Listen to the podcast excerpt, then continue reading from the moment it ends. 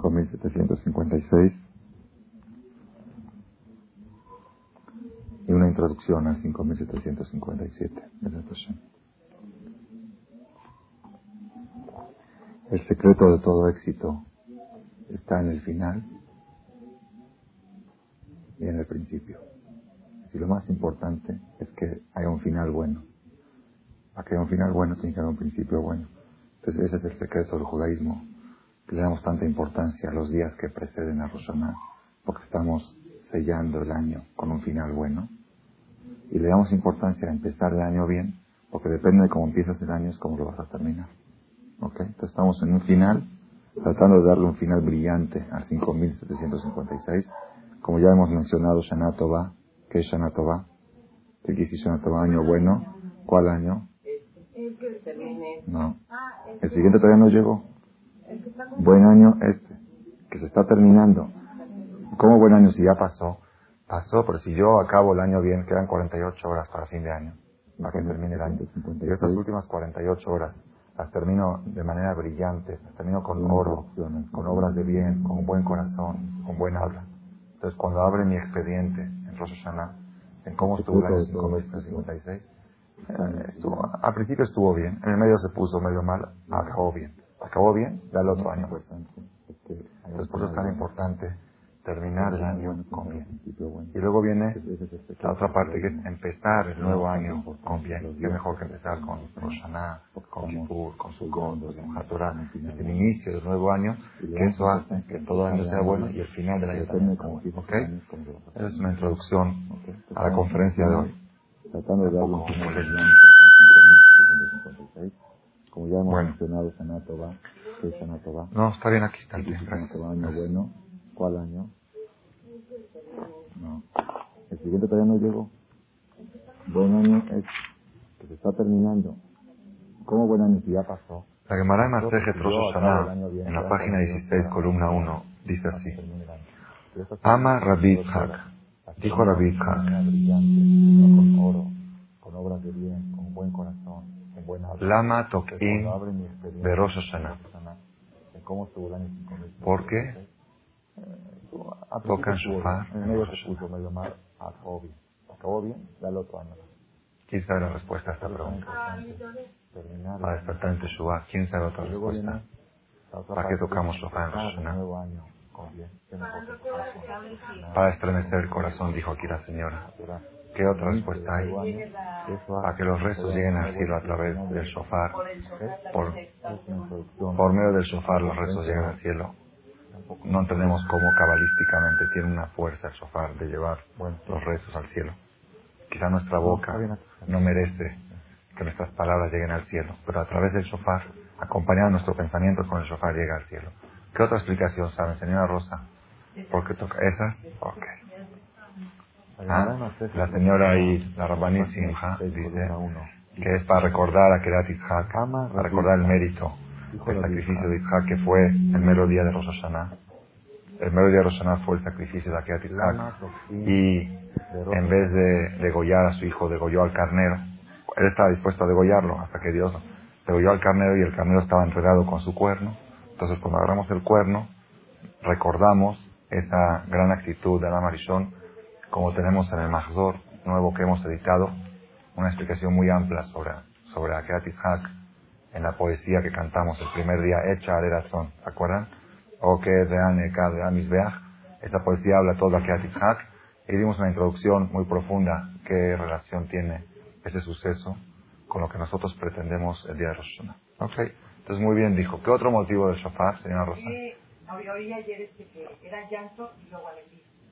¿Dónde lo llevan? En, lo comentaron a mi esposo y era tú, tú, tú, que llanto poquito. Ok, eso lo dijimos en la conferencia de ayer. Entonces, ¿para qué se toca? ¿Para llorar y para estar alegre? para llorar. ¿Por qué el llanto es chiquito? o sea, qué bueno que El llanto es chiquito y la alegría es grande. Ajá. ¿También lo dijo ayer? Eso fue la conferencia de ayer de parejas, sí. ¿Por qué se toca shofar? Dijeron muchas explicaciones. Vamos a ver lo que dice el Talmud, la fuente nuestra. Fuente del Talmud, estoy leyendo, página 16, columna 1. Lama Tokim Berosh ¿Por qué tocan shofar en Rosh Hashanah. A ver la señora Java que diga su opinión. Ya dijeron muchas explicaciones. ¿Por qué se toca shofar en Rosh Hashanah? Para que Dios nos escuche, para que sean las puertas del cielo y Dios nos escuche. Para que los rezos a través del shofar, es algo místico, no entendemos cómo, a través del shofar, una fuerza cabalística tiene el shofar, el sonido del shofar lleva las plegarias al cielo. son todas explicaciones que dijeron aquí muy bonitas, ¿ok? Vamos a ver lo que dice la fuente de la Torah, el Talmud. ¿Qué dice? ¿Por qué se toca shofar en Rosh Hashanah? Pregunta la Gemara, le pregunta al que preguntó, ¿Lama toquín? ¿Por qué se toca? ¿Qué pregunta es esa? Porque Dios dijo que toquen. ¿No es suficiente causa? ¿Sabes por qué toco shofar en Rosh? Porque la Torah dice, el día de Rosh Hashanah toque shofar. Yo toco shofar para cumplir la palabra de Dios. ¿Qué me estás preguntando para qué toco shofar? Les voy a dar un ejemplo para que entendamos el razonamiento del Talmud. Si tú ves a una persona ahorita que dice, me voy a tomar mi, mi antibiótica, mi pembritin, el doctor le recetó. ¿por qué tomas antibiótica? Pues el doctor me recetó.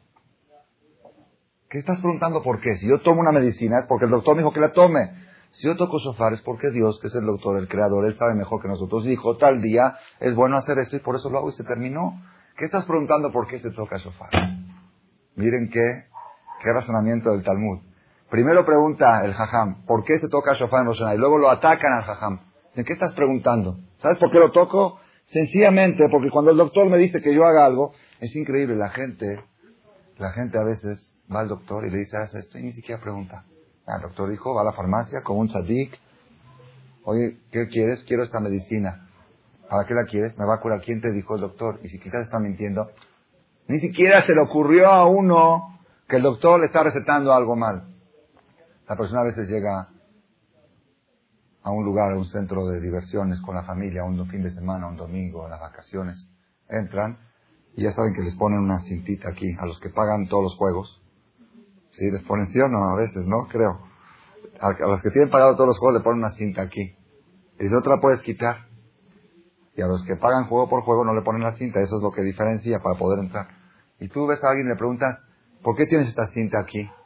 ¿Qué te dice? Pues así me dijeron en la entrada que la tengo que tener aquí. ¿Y quién te dijo? Moshe no te dijo. ¿Quién te dijo? No, el, el, el gir de la entrada dijo y hay que cumplir. Nosotros somos así. Cuando vamos a hacer, entramos a un lugar, cuando vamos a viajar en avión, ¿Sí? Llevas el pase de abordar en la mano. ¿Por qué lo llevas? Pues así me dijeron. Te dijeron, ¿pero para qué? No, no pregunto, me dijeron que lo llevas, y pues así lo llevo. Dios dijo que el pase de abordar de Rosh es el shofar. Ya es suficiente. ¿Qué preguntas? ¿Qué investigas? Así es. Dios manejó el mundo, Él creó el mundo. Él el dueño de toda esta empresa que se llama Tierra, de todos los seres humanos.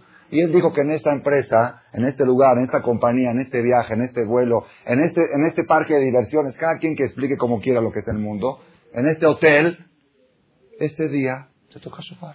Entonces, ¿qué estás preguntando? ¿Por qué se toca sofá? Dice el hermano, mi pregunta es otra. Mi pregunta es, ¿por qué tocan teruá? Teruá es el sonido sollozo, el del medio, tu, tu, tu, tu. ¿Por qué tocan teruá? Dice, teruá también Dios dijo que toque. Dijo Rahamana Amar, dijo teruá. Entonces tampoco es pregunta eso. Entonces, ¿cuál es tu pregunta? Así le pregunta, es impresionante, el jajam del Talmud, la están atacando. ¿Qué estás cuestionando? Yo toco shofar en Rosh simple y sencillamente, porque el dueño de esta empresa dijo que eso es lo que hay que hacer este día. Y como yo soy un soldado de él, acato órdenes. No, mi pregunta es otra. Lama tokiumerin que shem yoshvim. Vejo tokiumerin que shem ¿Por qué tocan shofar? Cuando están sentados y vuelven a tocar shofar cuando están parados? Eso es buena pregunta. ¿Por qué? ¿Cuántos sonidos de shofar se tocan en Rosh Hashanah? ¿Quién sabe? 101. 101, muy bien. 101 sonidos. 100 y el último es largo, el Teruah Gedulá. Total, desde que dicen la verajá hasta que acaba el rezo de la mañana de Rosh Hashanah, se tocan 101 sonidos. ¿Cuántos sonidos son obligatorios según la Torah de oír en Rosh ¿Cuántos? ¿Cien? ¿Quién sabe cuántos? Treinta. En total salen treinta. Treinta sonidos, por ejemplo, el mashal, cuando le van a tocar a un enfermo al hospital, o a una persona que no puede venir al templo porque está, no puede caminar porque tiene yeso o por algún motivo, le mandan a tocar a su casa. ¿Cuánto le tocan? Lo mínimo, le tocan treinta sonidos. Lo mínimo, lo obligatorio según la Torah son 30 sonidos. Ahora sí está bien la pregunta. ¿Por qué tocan shofar cuando estamos sentados? Cuando dicen la veraja. Vuelven a tocar cuando estamos parados y en total tocan 101 sonidos. Si Dios solamente dijo que toquen 30 sonidos. Ah, esa, esa pregunta sí es buena. Si yo veo a una persona que el doctor le recetó tomar un pembritín cada 8 horas, 3 al día, y está tomando 4 al día, digo, ¿por qué tomas uno más? Ah, te estoy preguntando bien. Si el doctor te dijo cada 8 horas, ¿por qué tomas cada 6? La pregunta está bien formulada. Si tú le preguntas a alguien por qué tomas la medicina que te recetó el doctor, está mal formulada. El doctor me dijo la tomo. Ni siquiera investigo por qué. Porque el doctor me dijo. Es un doctor de confianza, que no dudo de que tenga algún interés en hacerme daño. Pero si el doctor te dijo algo y tú haces algo que no te dijo el doctor, ahí sí te pregunto, ¿por qué haces más de lo que te dijo el doctor? ¿Están oyendo? ¿En qué se basan? ¿Cuál es el motivo? Nosotros podemos cuestionar cuando hacemos cosas extras. Cuando hacemos cosas que Dios las dijo, no hay lo que cuestionar. El inteligente de todos los inteligentes, el que nos dio la inteligencia, el que nos dio la salud, el que nos dio la vida, dice que esto es lo que hay que hacer y que esto es lo bueno y que esto es lo correcto. No hay lo que dudar. Si no dudas de tu doctor, que sí tienen intereses creados. Los doctores tienen intereses creados. ¿Ustedes saben que los doctores tienen contratos con laboratorios? De repente te recetan algo, de repente otra cosa porque se pusieron, le dan una comisión por cada receta de que dan sobre esa medicina. Entonces sí puede, quizá haya una medicina que sea mejor para ti, pero como él tiene contrato con este laboratorio, te va a dar la que él tiene contrato. Ahí, ahí sí puede haber intereses claros. Sin embargo, el doctor dijo, Kodesh Hadashim, santo de los santos, palabra santa. El doctor dijo. Cuando Dios dice, a ver, cuando me convenza, convicción, quiero que me entre, que me nazca. ¿Por qué no quieres que te nazca tomar para invertir antes de tomarlo? No, porque el doctor dijo. Entonces, este es, este es el primer mensaje del Talmud. La pregunta es, ¿por qué hacemos más de lo obligado? Esa es buena pregunta. Contesta el Talmud, ¿cuál es la respuesta? ¿Por qué tocamos tantos sonidos de shofar? Que de learbev a Satán.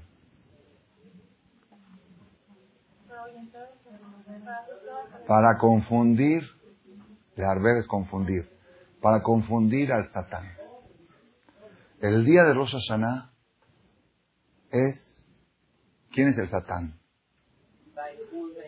Satán y Yetzirah es lo mismo. Hay Yetzirah y Satán. ¿Yetzirah qué es Yetzirah? todos saben qué es. ¿Qué es el Yetzirah? El que te motiva a hacer las cosas negativas. ¿Y qué es el Satán? ¿Qué quiere la palabra Satán? Traducción literal. Satán es acusador, mastín. Acusador, ¿ok?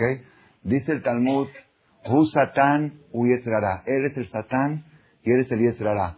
Yored umesit, ole umastin. Baja, incita, sube y acusa.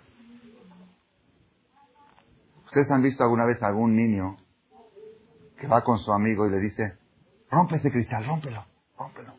Ya que lo rompió, va con el moreno y dice, ¿ya vio lo que hizo el niño? Rompió el cristal. Es un demonio ese niño, ¿verdad no? Es el demonio en persona. Cuando incita a alguien a hacer un daño para luego acusarlo, ese es el satán. Baja aquí abajo y te dice, ve a comer taref, y te incita, mira qué rico que está, mira este restaurante, los, los, los kosher nos sirven, tan sucios, estos son limpios, son finos, te incita, te motiva, ya que fuiste y comiste, sube arriba, Dios, ¿ya viste cómo come taref? Pues si tú me llevaste a comer taref, sí, no me tienes que hacer caso. ¿Quién dijo que me hagas caso? El Satán, Rabotai, hay un día en el año que tiene derecho a acusar. Todo el año Dios lo puede evadir. Acusa, pero Dios lo evade. Dios le dice, cuando viene Satán, haz de cuenta un día, un lunes, ¿ya viste dónde fue este el domingo? Ayer fue acá a tal lugar, se fue a la discoteca, se fue acá, se fue con lo aleno, hizo esto, hizo lo otro. Dios le dice, discúlpame Satán, estoy muy ocupado, no tengo tiempo para ti.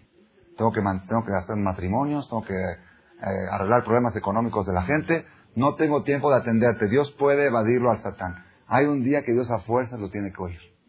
Dios le dio un día. Dijo, ese día me trae los expedientes de todos los seres humanos y no puedo evadirte. Tengo que oírte. Rosh Hashanah. Y hay un día en el año que el Satán no tiene acceso al cielo. No puede entrar. Kippur. Y todo el año tiene acceso, pero lo pueden evadir. ¿Están, viendo, están viendo cómo es el sistema? Rosh Hashanah es extremo poder del Satán.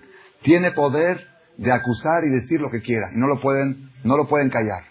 Por un lado. Kippur no tiene ni acceso al cielo. Por eso en Kippur vamos a pedir perdón y no, no puede acusar. Todo el año a veces puede acceder, a veces no puede acceder. ¿Ok? Entonces nosotros en Rosh Hashanah, ¿qué tenemos que hacer? Tenemos que enfrentarnos al Satán.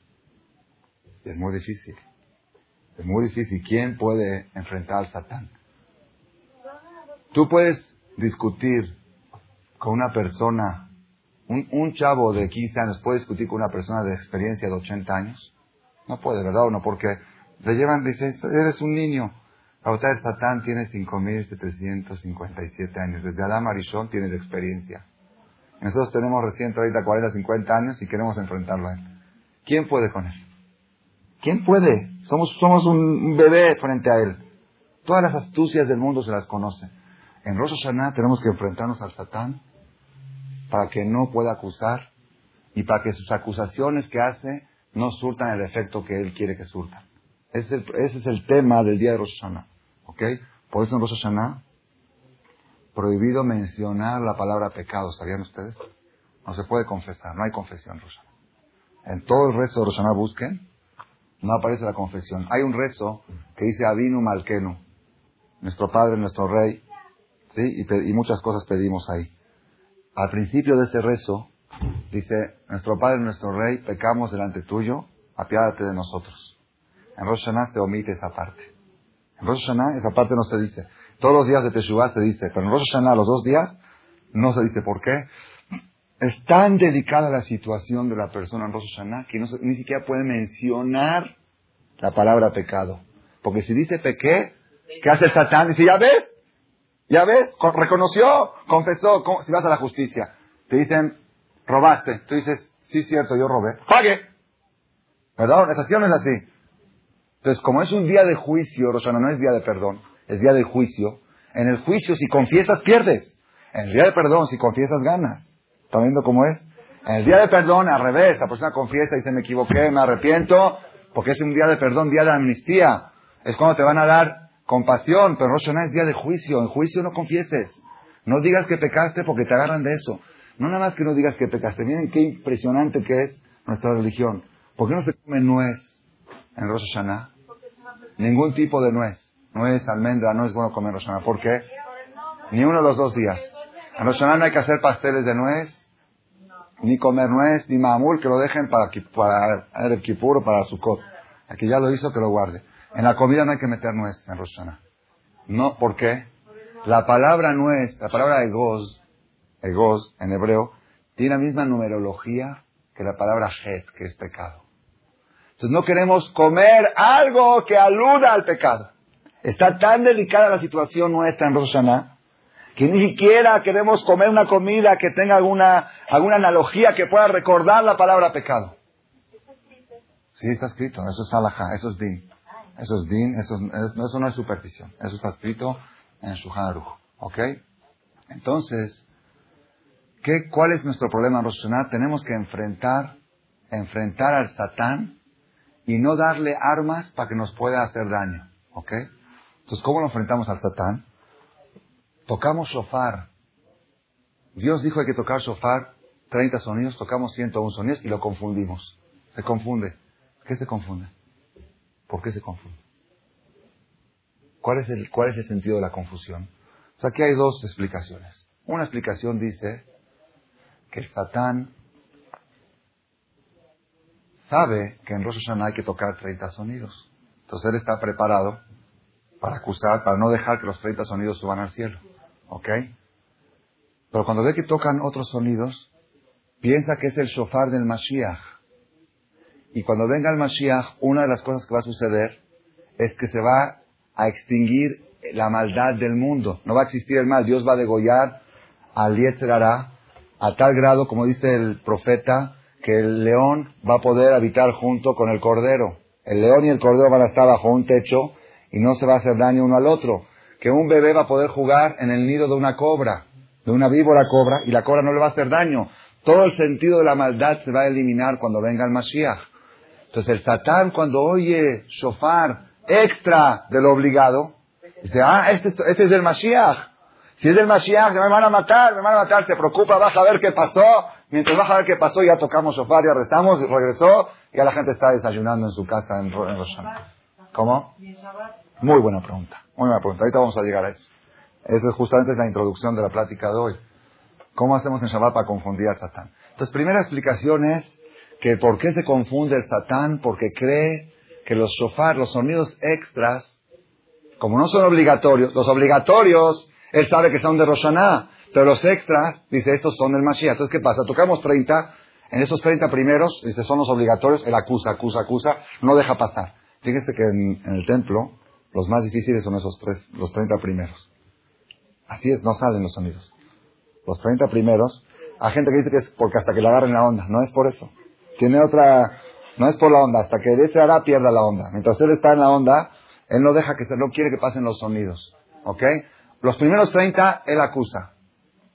Los segundos 30, se confunde y dice, oye, está llegando el Mashiach. ¿Ok? Entonces baja a ver qué pasó, tocamos los terceros 30 y ahí es donde suben los rezos. ¿Dónde suben los rezos? En los últimos 30 sonidos. Eso se lo recalco porque en el Mahzor, en el libro que editamos de Roshaná Nuevo, ahí recalcamos un punto muy importante. Los más importantes de todos los sonidos de shofar son los últimos 30. Los que se tocan cuando el Hazán repite la tefilá. Cuando el Hazán repite, no la que se dice en Kedito. En Kedito también tocan, pero cuando el Hazará, cuando el Hazán repite, vuelven a tocar 30 sonidos. Esos son los que suben las plegarias al cielo. Los primeros 30 son para despistar. Los 30 segundos, los 30 segundos, el Satán cree que es el Mashiach, va a ver qué pasó. Ya que se fue, los 30 terceros son los que suben las plegarias al cielo. ¿Ok? Esa es la primera explicación. Pero yo cada vez que estudio esto, digo, si, la- si, así lo explican, tiene su base y todo. Pero pa- aparentemente el Satán debe ser muy tonto, ¿verdad? Porque cada año le hacen, cada año le hacen el mismo juego. Cada año le hacen la misma trampa. ¿No se la aprendió? ¿Cómo? Es tan olvidadizo el Satán. Si nosotros tuviéramos la memoria que tiene el Satán, eh, sería una super memoria. El Satán no se le olvida nada. ¿Cómo? Ajá. Puede ser. Puede ser también como el ejemplo del lobo, ¿no? Que, que uno decía, viene el lobo y todos salían a ayudarlo y era mentira. Cuando fue verdad ya nadie salió a ayudar. Ok. Puede ser que Satán diga quizá este año sí. Ok. Por eso digo, no quiero terminar rebatir quién soy yo, son rabín, estos son jajamim, inter- intérpretes del Talmud de hace 1200 años. ¿Cómo puedo ni siquiera discutir contra? Pero es una objeción, puede ser que la respuesta sea así. Ok. Viene la segunda explicación. ¿Cuál es la segunda explicación? ¿Qué es lo que confunde al Satán? Porque queda la pregunta que dijo la señora Rosa, ¿qué hacemos en Shabbat? En Shabbat no hay con qué confundirlo. ¿Cómo hacemos para enfrentar al Satán cuando toca Rosh Hashanah en Shabbat? ¿Ok? Esa pregunta no se contestó. Dice Rashi, otra explicación. ¿Por qué motivo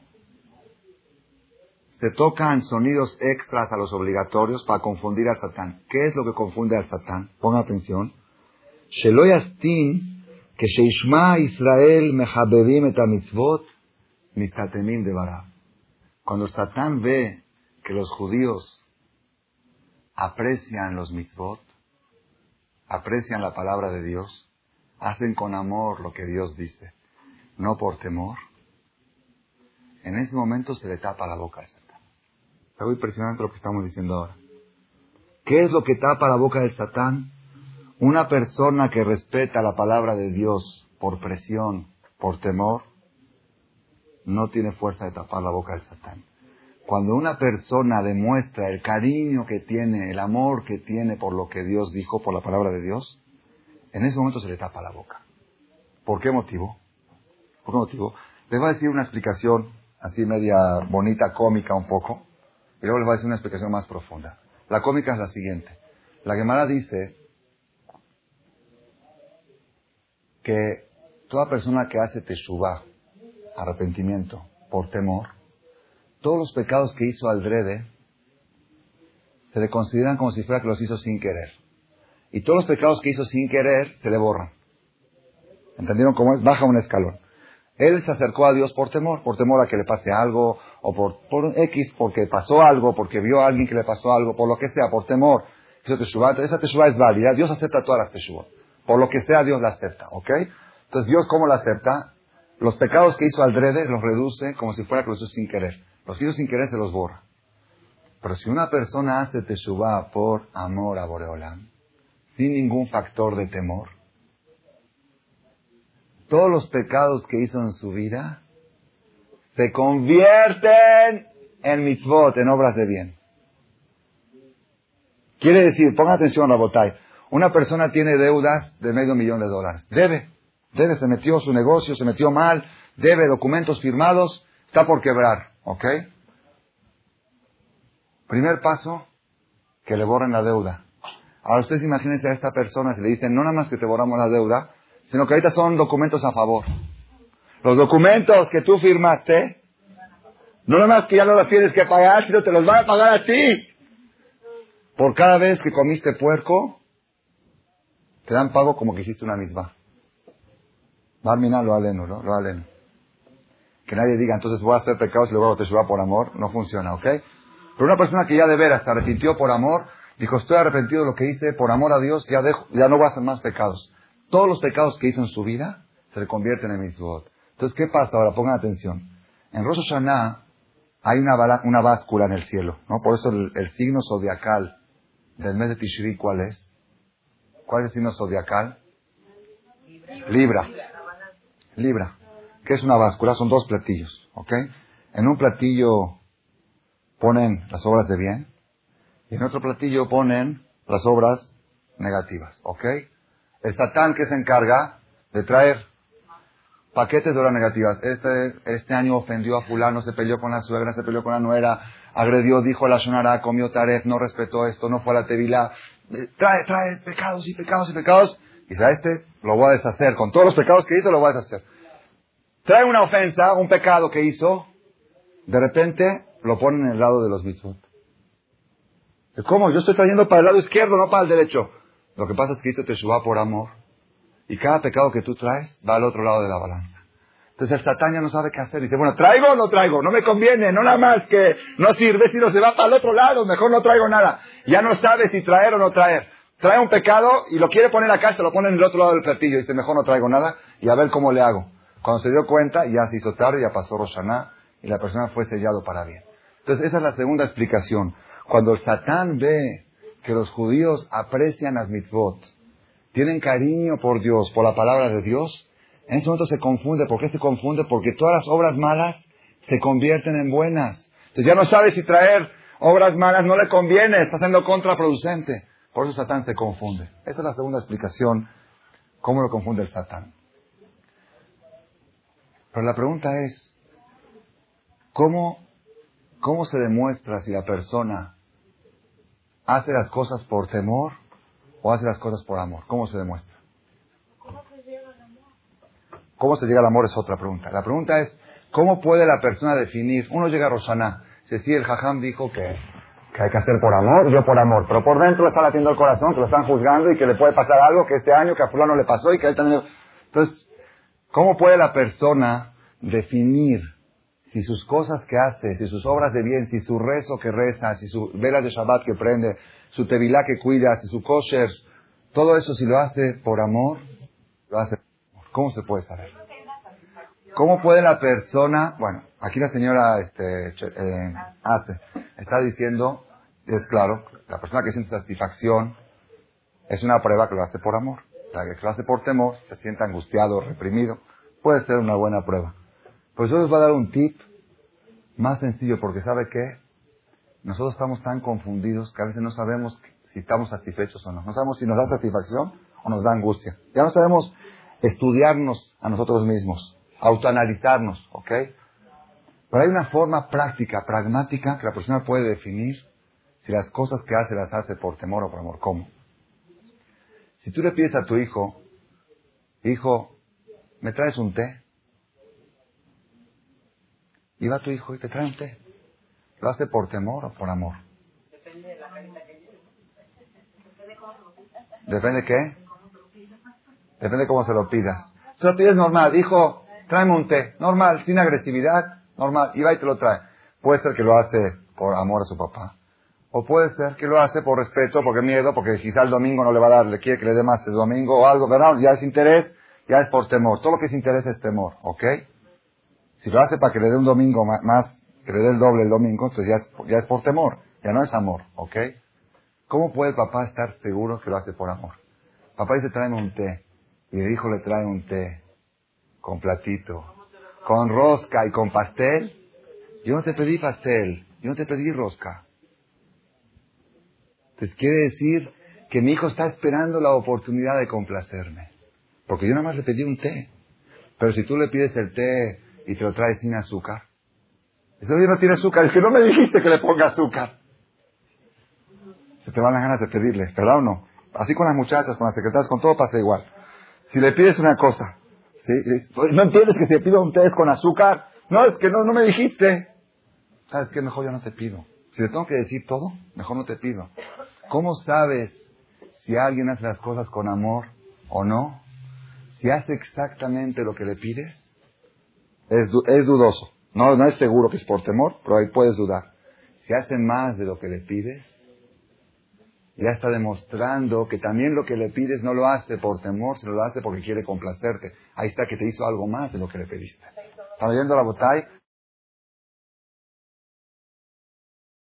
Tenemos 30 exactos. pues tienes miedo que Dios te castigue. Dios dijo, pues ya, lo hago, porque si no, quién sabe qué me va a hacer. Si tú tocas más de lo que Él te pide, quise que cuando Dios te dijo, me gusta que me toquen shofar, ¿cómo no Dios? Toma más shofar, lo que, lo que me pidas a tu... Todo, todo lo que quieras, nada más dime lo que quieres y yo te doy más de lo que me pides. Este musar, esta enseñanza, Rabotai, te estoy dando un tip. 48 horas antes de Rosh Hashanah, la persona puede cambiar el destino de su vida en esta decisión, con esta decisión. ¿Cuál decisión? En Rosh Hashanah no es tan importante cuánto haces. Pon atención, es lo que estoy diciendo ahora. Es probable que una persona que hace menos pase el juicio más fácil que una persona que hace más. La persona que hace menos, pero lo, que hace lo hace con todo el amor del mundo. Y dice, yo no quiero hacer exacto lo que Dios me pide. Dios dijo que el Shabbat, ¿a qué hora se entra el Shabbat? El Shabbat entra a la hora que oscurece. A la hora que oscurece, ¿verdad o no? ¿A qué hora oscurece? Esta semana oscurece 7.42, creo, ¿ok? Así dijo la Torah. Nosotros, ¿cuándo encendemos las velas? 18 minutos antes que oscurezca. ¿Por qué? Porque Dios dijo cuando oscurece. ¿Están oyendo la botay? Si tú justo cuando oscurece enciendes las velas, dejas de hacer Hilul Shabbat, es probable que lo hagas por temor.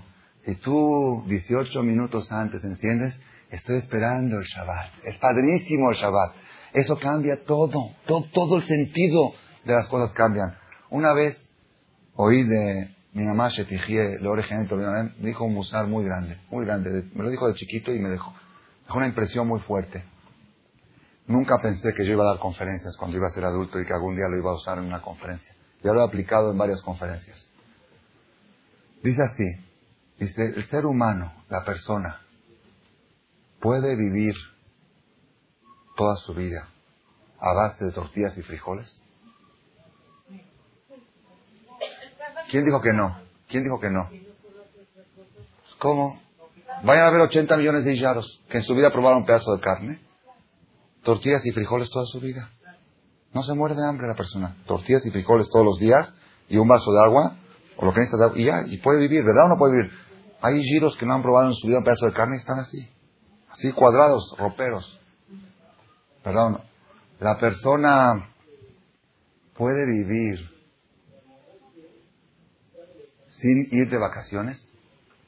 ¿Puede vivir o no puede vivir? ¿Han visto alguna vez una persona que se murió por no haber salido de vacaciones? No hemos visto. Quizá al revés, sí. Las vacaciones lo mataron, sí, pero, pero que sí que no. ¿La persona puede vivir sin salir en las noches a, dar la vuelta?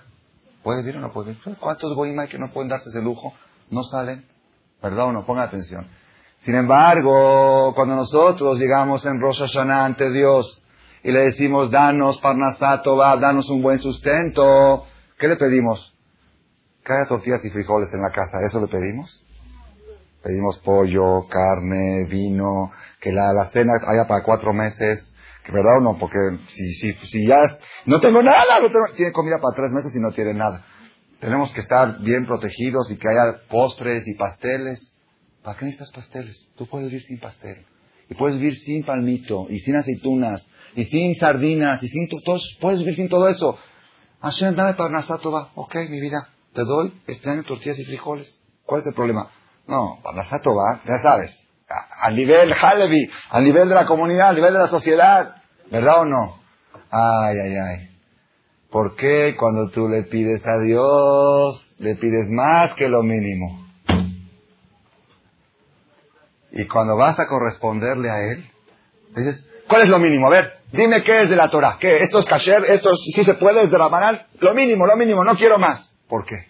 ¿Están oyendo? Una persona va, decora su casa, gasta y gasta, va a comprar la mezuzá y le dice a la tienda, quiero una mezuzá. Dice, ¿de cuál quieres? De la más económica, la más sencilla. ¿Es kosher? Así chiquita, es kosher, ya es kosher, ya es. Sí, pero esta es mejor. Ya, no quiero mejor. Esta está bien, ya, es kosher. Eso no es. Es, ¿Cómo dice la gente? O es kosher o no es kosher. No hay más kosher. O sirve o no sirve. ¿Verdad o no? ¿Por qué no dices lo mismo con la comida? Tortillas y frijoles. ¿O es comida o no es comida? No hay, no. Hay, categorías de comida. Hay comida más de lujo. Hay comida menos de lujo. Rabotai, pongan atención. Si nosotros en Rosh Hashanah queremos que Dios nos dé, nos dé lo mínimo, vamos a hacer lo mínimo también. Si nosotros queremos que Dios nos dé más que lo mínimo, tenemos que demostrarle que también nosotros Hacemos más que lo mínimo que Él nos pide. Recibimos el Shabbat 18 minutos antes. Tocamos shofar, sonidos extras que Él no nos obligó para demostrarle que no lo hacemos por presión. Nada más tú dinos qué es lo que tú quieres y hacemos más de lo que tú nos exiges. Eso es lo que tapa la boca del Satán. Cuando el Satán ve que el Yehudí ah, respeta la palabra de Dios por cariño, por amor, porque él siente que el placer más grande es complacer la palabra de Dios, entonces se le, se, se le tapa la boca y ya no puede acusar. ¿Qué tenemos que hacer nosotros 48 horas antes de Rosh Hashanah? Buscar la manera de demostrarle a Dios que lo poco que hacemos, lo hacemos con cariño. Buscar la manera, cada quien que se fije en su nivel. Hay cosas que la persona no está obligada a hacer. Yo les voy a dar un ejemplo. Un ejemplo, ahorita lo vamos a relacionar un poquito, con eso vamos a terminar la plática. La persona tiene que buscar. Yo les voy a hacer una pregunta. Una persona que lo ofenden en público, ¿se debe de quedar callado o tiene el derecho a contestar? No, no, no. ¿Qué dice Dios? ¿Qué dice la Torah? Una persona que lo ofenden, lo ofenden, ¿puede contestar una ofensa al que lo ofendió? Claro que sí. Claro que sí. La Torah dice que la persona tiene el derecho a defenderse cuando lo están ofendiendo. Espérese, espérese, espérese un poquito, espérese un poquito, un poquito. Pongan atención, Rabotai, pongan atención. Ustedes seguro han asistido a otras conferencias durante estas semanas y han oído más de una vez la famosa pregunta. La famosa pregunta. ¿Por qué Dios hizo Rosh Hashanah antes de Kippur? Si Dios hubiera hecho al revés, ¿no sería más padre? Imaginémonos que el domingo, el sábado, sea Kippur, en vez de Rosana. El Kib, el y todo al conge, ¿ok? No comemos, ayunamos. Se borran todos los pecados, llegamos el otro lunes al juicio, limpios. Limpios, quizá una semana pecados, esto es poco, una semana, uno puede cuidarse una semana de no pecar. ¿No sería padrísimo, de verdad? Sería padricísimo. Si pudiéramos tener Kippur antes de Roshaná, sería lo mejor que hay. Sin embargo, no es así. Dios entendió, hay una conferencia que expliqué, no puede existir la amnistía antes del dictamen. Primero tiene que venir el dictamen y después ven a pedir perdón. Pero primero tiene que haber juicio. El juicio es lo que sostiene los gobiernos de todo el mundo. Si algún gobierno del mundo perdona a una persona antes de juzgarlo, se destruyó todo el sistema de justicia. Primero lo juzgan, le dan cadena perpetua, le dan 25 años de cárcel, después se la apela y pide compasión y le reducen a 12 o le quitan, pero primero tiene que haber justicia. Eso es algo internacionalmente reconocido. Primero tiene que venir Roshaná y después tiene que venir Kippur. Sin embargo, sin embargo, ¿qué opinan ustedes? Yo les voy a dar una receta para poder llegar el día de Kippur, perdón, el día de Roshaná, limpios de pecado, sin ningún pecado. Llegar el día de Rosh Hashanah ante Dios como si fuera que ya pasó Kifur. Una receta. ¿Cuál es la receta? Dice aquí el Talmud de Masejet Rosh Hashanah, la página 17.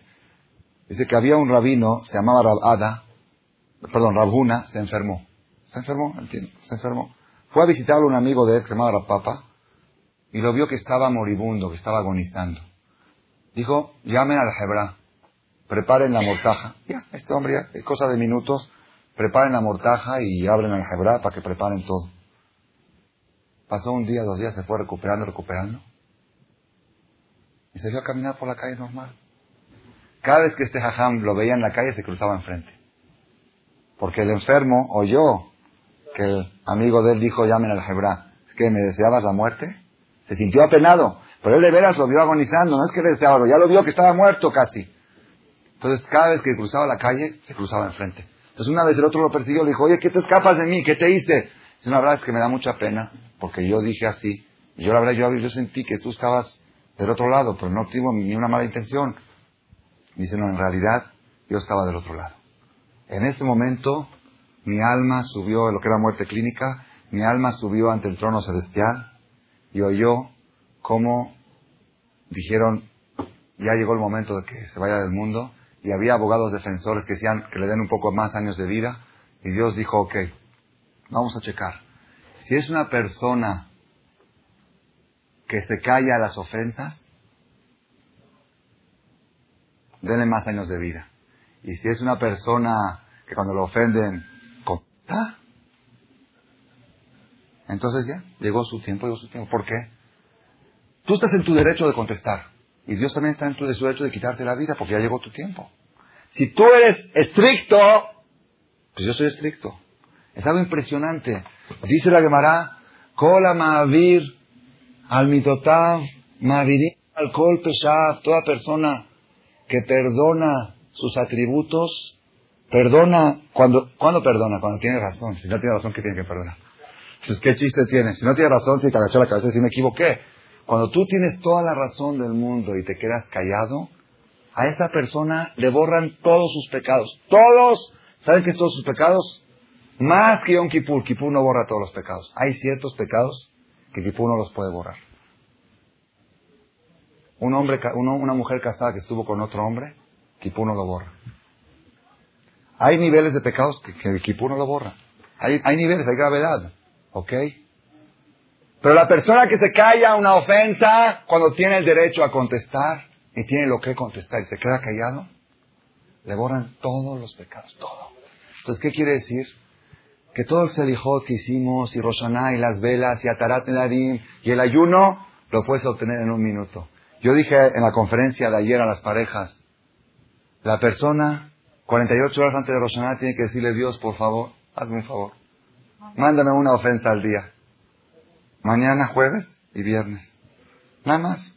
Que mi suegra se, que, me, que me insulte en público, o que mi nuera, o que mi cuñada. Alguien, alguien, para que yo, para que yo entre a Roshaná en ceros, ceros, ceros de deuda y nada más créditos. Fíjense que qué impresionante. Entras en ceros de deudas, pero todas las obras de bien que hiciste las tienes. Si hiciste una misma buena, una ayuda a alguien, todo lo que hiciste, educaste a tus hijos, los criaste, todo eso a favor. Y todo lo que hiciste en el año de mal, en cero. No en el año, en toda tu vida, en ceros. Qué padre es llegar a Roshanasi. El mejor favor que Dios le pueda hacer a una persona estos días es que alguien lo ofenda. Y efectivamente, efectivamente, estos días pasan muchas ofensas. Yo como rabino tengo experiencia y caen Shalom Bayit, que la suegra, que la primera noche, que la segunda noche, que la miel y que la manzana, y que el este y que el dátil, que porque dijo que, que, salado, que dulce, que ya va a respetar Shabbat, ya no va a venir a mi casa, y todos los, todos los relajos salen los últimos días antes de Rosh Hashanah. Y la verdad, y la verdad es muy delicado, es muy grave empezar el año con corajes.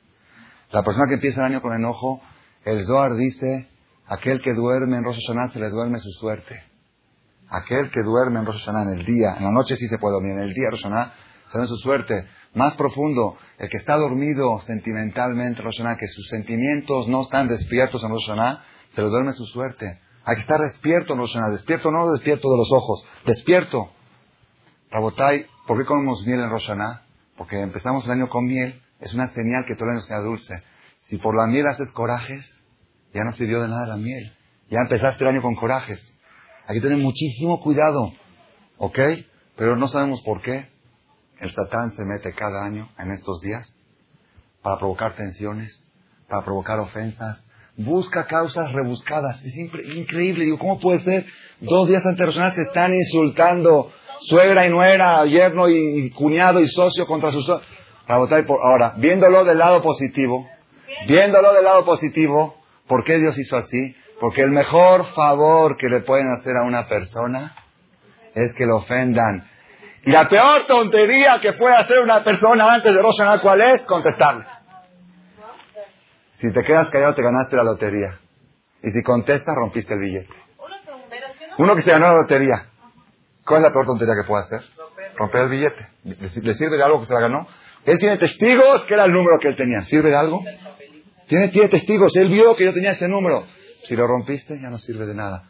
Cuando te ofenden, ganaste la lotería. Cuando contestas, rompiste el billete. La persona después de recibir una ofensa, ¿saben qué tiene que hacer? Cuando un hatán, un novio, sale de la boda, todos van a pedir verajá. Le piden bendición a la novia y a la novia. ¿Por qué le piden verajá? Porque el novio y la novia el día de la boda le borran todos los pecados. Entonces está Tadik, Tadik, que me dé una verajá. La persona en el momento que lo ofenden y se queda callado, que pida por enfermos, que pida por gente que está en problemas, que pida salud, que pida por él, que pida por su familia. el cielo está abierto para él, tiene una alada directa en ese momento que se quedó callado. Ese es el mejor Rabotá es la mejor manera. Por eso digo, ¿cómo se relaciona esto con, el principio de la conferencia? ¿Qué dijimos en el principio de la conferencia? ¿Qué es lo que hace que la persona pueda salir adelante en Rosh Hashanah? Demostrar el cariño por las cosas, el cariño por los mismos. No ser estricto, no decir yo hago lo que Dios me pide. ¿Esto es kosher o no es kosher? Es kosher, pero dicen que es mejor, más kosher la carne glat. Hay carne glat y carne no glat. Ya, si es kosher ya la como. Eso se llama ser estricto. ¿Eres estricto? Van a ser estricto contigo también. Tú dices, no, yo sé que esto es kosher, pero como dicen que esto es mejor, yo quiero mejor. ¿Quieres mejor? Dios te va a dar mejor también. Esa es, esa es la clave. Si alguien me pregunta a mí, según la ley, mi suegra me ofendió, ¿tiene el derecho a ofenderme? No. ¿Le puedo contestar? Sí. Pero quédate callado. Este es por qué. Porque si tú eres estricto en la ley, no tienes fuerza para enfrentarte en Roshaná con el Satán. La fuerza, el poder contra Satán Roshaná es una persona que hace más de lo que está obligado a hacer. No estás obligado a quedarte callado. No estás obligado. La Torah te autoriza a contestar ofensas. Quiero que sepan, si alguien lo ofende y contesta, no lo critique, no lo acusen. Está, está en su derecho. La Torah le autoriza. La Torah tiene su lógica humana también. El desprestigio, la persona tiene derecho a defender su prestigio. Si están hablando mal de ti, tú puedes ir y pararte y ofenderlo y decir, no hables mal de mí. Ok, todo tienes el derecho. Pero si te quedas callado, te ganaste la lotería. ¿Por qué? Estás haciendo. Entonces, Vedat Shemit Baraj. Vedat. Nosotros ahora que estamos a 48 horas de Roshaná, vamos a aprovechar estas 48 horas para dos cosas. Vamos a analizar las pocas cosas que hacemos. Vamos a tratar de demostrarle a Dios que las hacemos con cariño. Más. Faltan dos minutos nada más. Más de lo obligado. Lo obligado es nueve y cuarto, un poquito más, ¿ok? El horario termina nueve y cuarto. Ok. Vamos a tratar de hacer de estas 48 horas un poco más, ir un poco más allá de lo mínimo. La mujer te tiene que preparar cena a su marido. Es parte del compromiso de la que tú vas. Te respetaré, ¿verdad? Me tiene que preparar cena. ¿Qué es cena? Llega el marido y dice, ¿dónde está mi cena? ¿Se está que confles no es cena? ¿Confles y leche no es cena? Sí es cena. Sí es cena. ¿Quién dijo que no es cena? No estás obligado a hacer más. Quizá no. O le pones una rebanada de pan y un aguacate. Ya hiciste cena, ¿verdad o no? que diga la persona, no, ahora antes de Rosh Hashanah voy a cumplir mis deberes más de lo que estoy obligado. Le voy a poner algo que no estoy obligado, le voy a hacer, no sé, algo, un pedazo de pollo, no sé lo que se le ocurra a uno, y que de repente diga el marido y que diga, oye, ¿por qué me hiciste tanto? Pues porque quiero antes de Rosh Hashanah demostrarle a Dios que todo lo que hago lo hago con cariño, no lo hago por presión o por obligación. Si nosotros nos entrenamos estas 48 horas y llegamos a Rosh Hashanah, Bezat Hashem, preparados con cariño y con amor a Dios, les queda de ver una pregunta. ¿Qué pregunta les quería de ver? Shabbat. ¿Qué hacemos en Shabbat? Que no hay shofar. ¿Por qué no hay shofar en Shabbat? ¿Por qué? ¿Por qué no hay shofar? ¿Quién dijo que no se puede tocar? En la Torah no es pecado tocar el shofar en Shabbat. ¿Por qué? Por si se van a llegar a equivocar y transportarlo de la, casa, de la casa a la calle, de la calle a la casa, que eso sí está prohibido. Tocar shofar en Shabbat es permitido. Pero si, van a llegar alguna vez a equivocarse y transportar el shofar de la casa al knis o del knis a la casa, entonces eso sí está prohibido en Shabbat. Entonces, ¿qué probabilidades hay que suceda? ¿Qué probabilidades hay que suceda eso? ¿Muchas? Hay probabilidades que a, una, a un jajam se le olvide en un knis de mil personas, eh, la traen el shofar, hay cinco shofarot en el knis, yo tengo aquí siete shofarot, no cinco. ¿Quién se le puede suceder? Es algo rarísimo y remoto que llegue a suceder que alguien cargue el shofar en Rosh Hashanah. Sin embargo, Rabbanán cancelaron el shofar para toda la eternidad en Rosh Hashanah en Shabbat. ¿Por qué? Por si alguna vez, eso es obligación, eso es más de lo obligado. Tú no tienes que proteger al Shabbat tanto. El Shabbat tienes que respetar, no subir en coche, no encender fuego, no transportar. Pero que te prives de tocar el shofar, que es tu único arma que tienes contra Satán, para no llegar algún día a transportar. No estás obligado a hacerlo. Es más de lo obligado. Más de lo obligado se confunde el Satán. ¿Está- ¿Están viendo la botay? ¿Cómo se confunde el Satán en Shabbat? Cuando él ve que los judíos para proteger al Shabbat hacen algo más de lo obligado. Entonces eso lo confunde más que el propio shofar. Es impresionante. El arma nuestra, ¿con qué arma vamos a enfrentarnos este año en Shabbat? ¿Con qué arma? No tenemos shofar. Con ese mismo arma de prescindir de nuestra arma más poderosa para proteger al Shabbat, eso se transformó en nuestra arma. Entonces yo pensé, lo dije ayer en la conferencia y de veras este año se me vino a la mente, cada seis años toca Roshaná en Shabbat. Digo, si una persona llega al templo en Shabbat y viene cargando su libro, ¿qué lo va a defender en Rosh? ¿Toca shofar? ¿Por qué no toca shofar? Para no llegar a cargar si tú cargas de todos modos. ¿Entendieron lo que pasó? La persona entra en una contradicción. Toda la protección de Rosh Hashanah en Shabbat es porque nosotros nos cuidamos de no tocar shofar para no llegar a transportarnos en Shabbat. Entonces, ¿cómo vas a transportar otra cosa que no es el shofar? Ay, ¿qué hago? Entonces, ¿voy a rezar sin libro? ¿Voy a rezar sin libro? ¿Qué solución hay? Llegas el viernes al templo, pides un lugar, le dices a tu marido, llévame el libro, ponlo en un lugar, y llegas en Rosh Hashanah, en Shabbat, sin cargar nada. ¿Por qué? Este Shabbat es más importante que todos los Shabbatos. Pongan atención, ¿por qué? Una persona que no respeta Shabbat, no puede, todavía no llegó al nivel. Pero este Shabbat, si no respeta, entra en un conflicto muy grave. Toca shofar. Si no respetas Shabbat, tienes que tocar shofar para defenderte. ¿Qué te defiende? Que tú, para respetar Shabbat, no tocas shofar. Pero si tú no lo respetas, ¿qué haces? Te vuelves loco, estás en una contradicción, una paradoja. Por eso yo he predicado en todas las conferencias que di esta última semana que este Shabbat, y fíjense algo más curioso, los 10 días de Teshuvah, los 10 días de Teshuvah, que es de Rosh Hashanah Kippur, siempre toca un solo Shabbat. Porque toca Rosh Hashanah martes, martes y miércoles, ¿ok? Kippur toca jueves. ¿Cuántos Shabbatot tuvo? Uno. Cada seis años toca que en los 10 días hay dos Shabbat. Dos Shabbat. Y sobre eso está dicho que si los judíos cuidan dos Shabbat, viene el Mashiach. Esos dos Shabbat. El Shabbat de Rosh Hashanah y el Shabbat que precede a Kippur. Estos dos Shabbatot es una energía impresionante que la persona puede adquirir. Bezat Hashem Yitbaraj, que Hashem Yitbaraj nos ayuda a que tengamos Shana Tova. ¿Cuál Shana Tova? Que terminemos el año con broche de oro. No nos dejemos llevar por el Satán, que no nos hagan enojar. Estos días, cuando alguien te ofende o te hace enojar o te hace un pleito, y le sabes qué, estoy muy molesto contigo, nos vemos después de Kippur, porque yo decidí que hasta después de Kippur no hago pleitos. Yo de aquí a Kippur es huelga de ofensas, huelga de enojos. No hay enojos. La palabra enojo, coraje.